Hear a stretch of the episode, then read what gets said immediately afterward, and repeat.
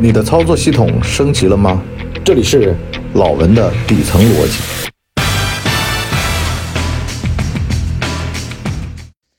大家好，欢迎收听老文的底层逻辑。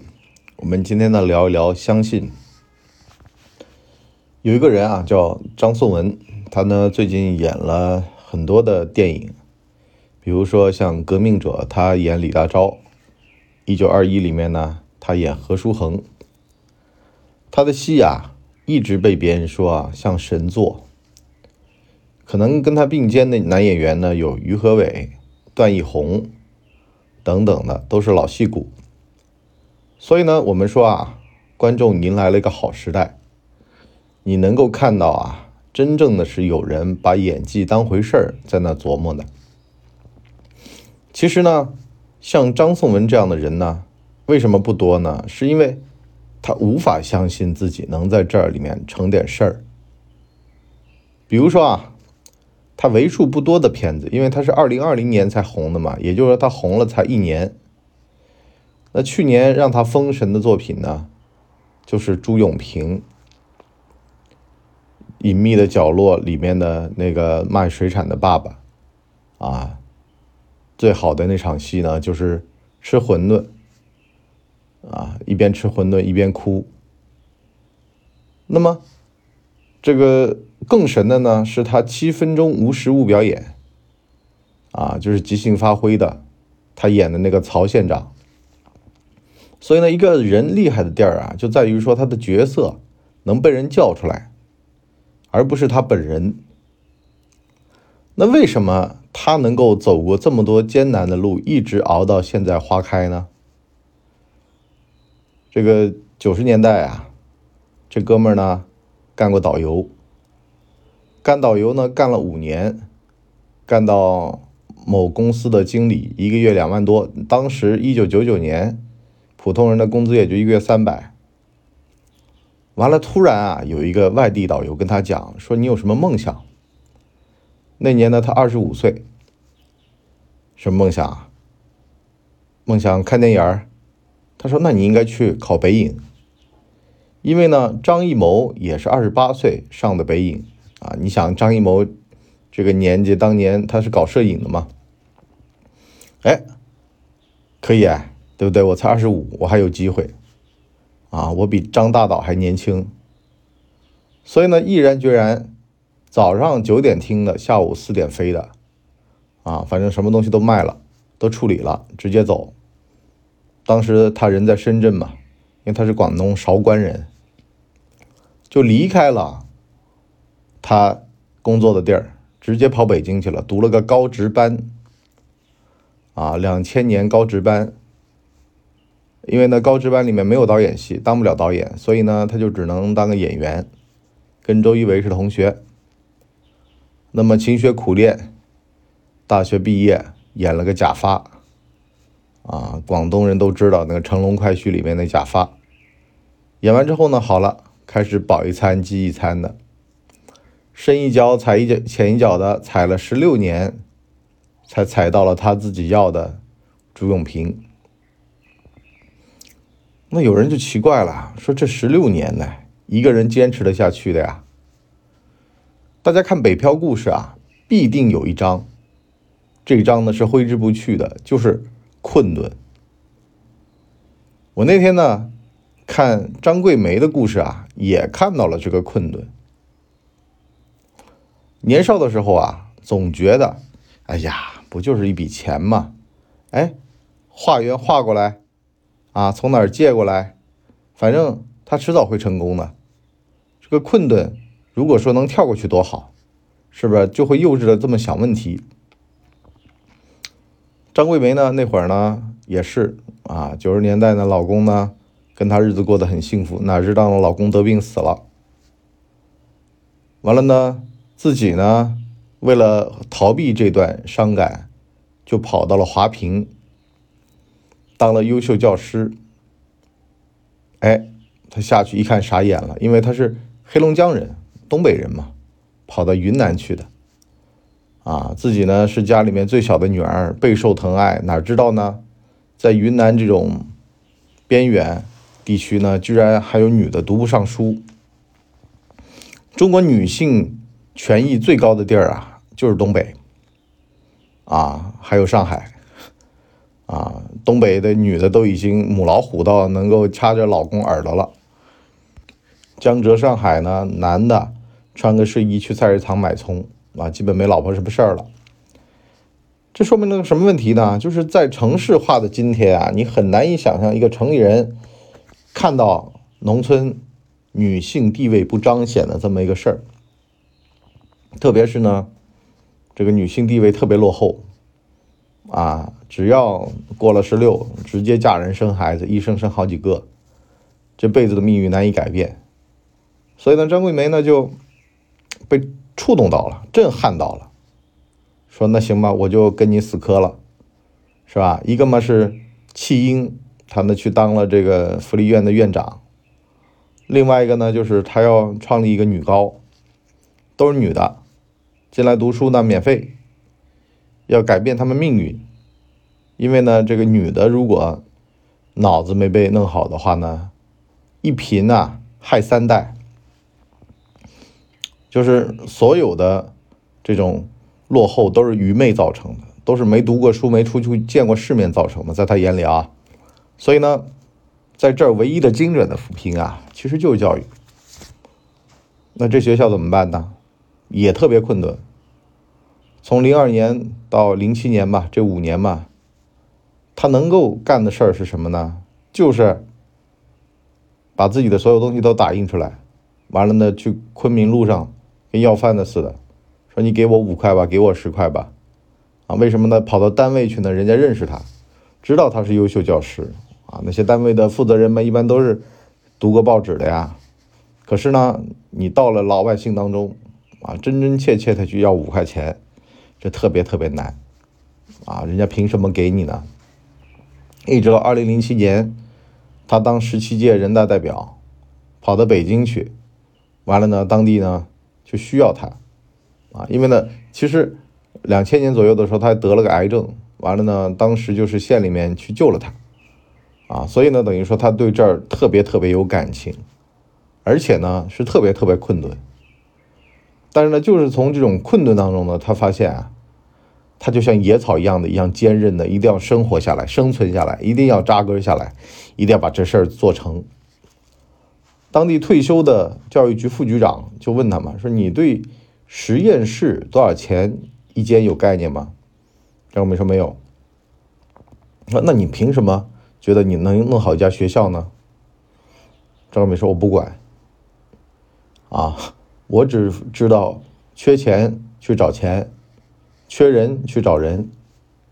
啊，我只知道这两样，别的我都不知道，我都可以现学，我都可以现凑。终于呢。零七年之后呢，这学校呢开始呢建立了，但是呢也一样筚路蓝缕，因为呢他这个要求比较高，招的人呢素质呢说句实话啊，你想也没有那么的强，而且啊干这个的素质强也没用，还主要靠的是养成。早上呢五点多呢起来，十几个老师打扫学校，第一年十七个，走了九个，还剩八个。啊，都是靠不服输、靠倔强的这股劲儿给撑下来的。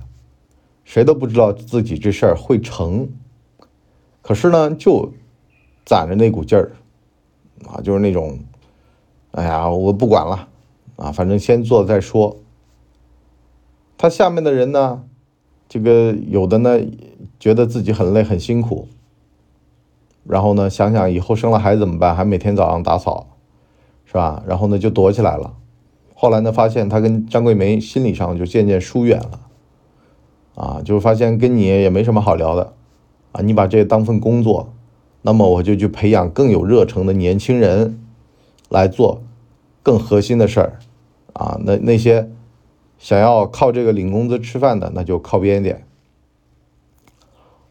哎，我们时空交叉，回到北京，那在这个时候呢，张颂文在干嘛呢？他在北京的家里面接戏，接来接去，一直呢挑剧本，没有合适的本儿。等到了他的一个前经纪人，这经纪人跟他跟了八年，有一天啊，就触动了他。这经纪人说啊，你别挑了，再挑呢，我这取暖费都交不出来了。啊，张颂文说，哦，那他出去演个戏吧。哪知道呢，那个经纪人年纪也大了，啊，就倒在了他的这个在北京郊县的。北六环的这么一个房子里，啊，租的房子里，这事儿对他触动很大。他想呢，自己也该去做点什么啊，就原来挑戏的毛病改了，这会儿呢也不挑了，就是忍饥挨饿十六年，终于呢，靠隐秘的角落，靠风中有朵雨做的云，翻身了。他演的角色啊，都能够深深的扎到。观众的心眼里面，因为呢，他出道的那个时代啊，老同志们都是这么去体验生活的。他去演《风中的雨多云》的时候呢，跑到南方的一个地儿，跟着当地的官员呢混了一个月，吃饭，给他家里面送大米，全都是。所以呢，《风中的雨多云》里面那个唐艺杰啊。出场的时候，大家一度以为就是找了个公务员，他把自己增肥到三十公三十斤，把头顶上前面的一些头发给拔了，啊，营造一个就是自己就是那个人的那个感觉。他呢是属于呢真听真看真感受派的，啊，但是呢又有技法，这就导致呢其实这种演员是无敌的，他有通感。啊，为什么会有通感呢？就比如说有人跟他面对面聊天，讲了几句吧，然后呢，他就反应过来，他说：“你是不是家里有事儿？啊，家里人生病了。”对方一度以为他是巫医，其实是什么呢？他对人的感知力非常强，因为一直忍饥挨饿嘛，一直生活在北京的郊区嘛，啊，呃，大城市里面更注重的是钱，可是呢，由于他住在郊县。他更在乎的是人的感受，那么无论是观众还是对象，聊天的对象，他都能够敏锐的感知到对方需要点什么，对方现在在经历什么，啊，他都能感觉出来。你再比如说，他的一个这个自媒体的好朋友，啊，然后呢采访他的时候聊了两句，啊，突然对方讲了讲什么。哎，最近什么有人搂了你？张颂文说：“你是不是最近谈恋爱了？”为什么会有这种极度的敏锐啊？就是因为穷，没办法搬到郊县，搬到郊县嘛，他就天天得跟人打交道。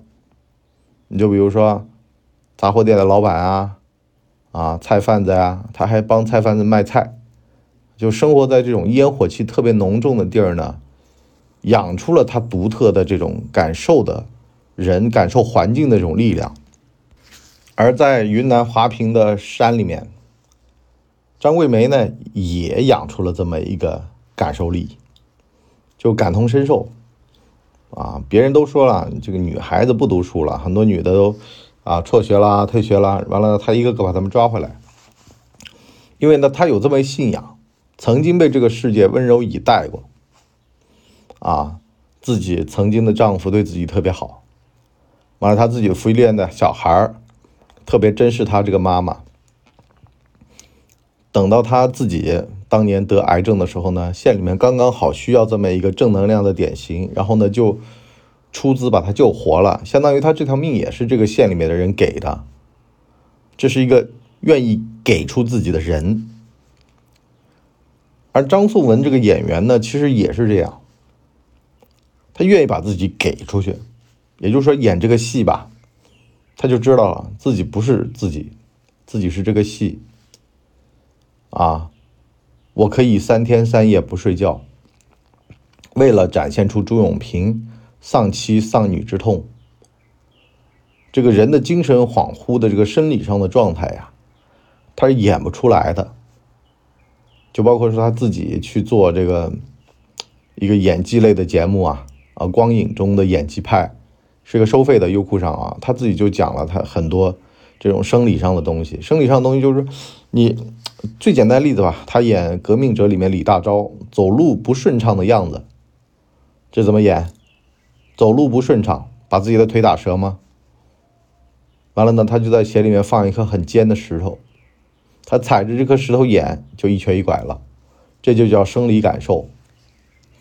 所以呢，我们今天啊，这个不疯魔不成活，上半集就先聊到这儿，下半集呢跟大家聊聊啊，像这些各个领域里面最杰出的人、最顶尖的人，他都有这么一股劲儿，留着一股真气，只要这个真气不散。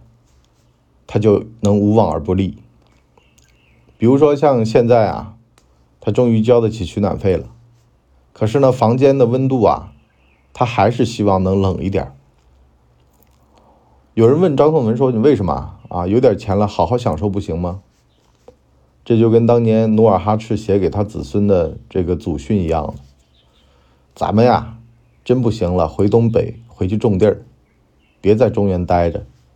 也不是什么长久之计，来这儿啊，把自个儿养胖了、养肥了，失去了奋斗力，失去了挣钱的能耐，反而呢，疑惑子孙。子孙呢，所以努尔哈赤他们家有一个忍饥挨饿传统嘛，就是逼着溥仪去抢太监饭桌上的鸡腿吃。艰苦奋斗这个传统啊，不是说为了艰苦奋斗，而是呢。保持一定的饥饿力、感受力。各位不知道有没有经历过啊？就是当你肚子饿、饿到一定程度的时候吧，你能感知到一些东西，比你脑满肠肥的、缺乏感知力的要好很多。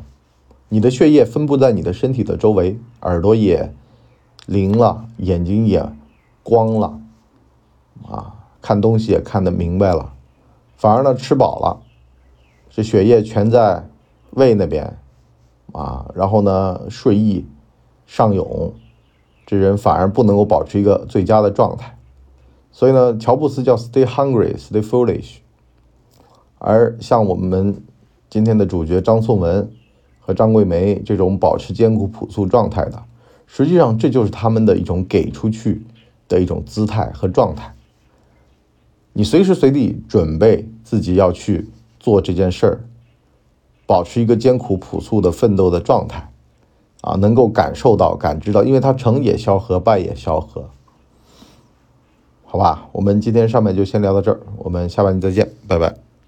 哎呦，节目听完了，我是麻辣电台的台长杰森，欢迎大家添加干嘛电台官方微信，微信 ID 是文博小号的全拼，加入我们的社群，一起交流成长吧。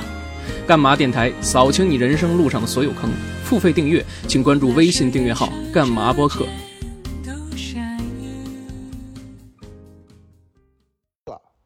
大家呢，请给我们的专辑点五星好评啊，这样的话呢，我们才能够到首页去迎接更多的朋友来光临。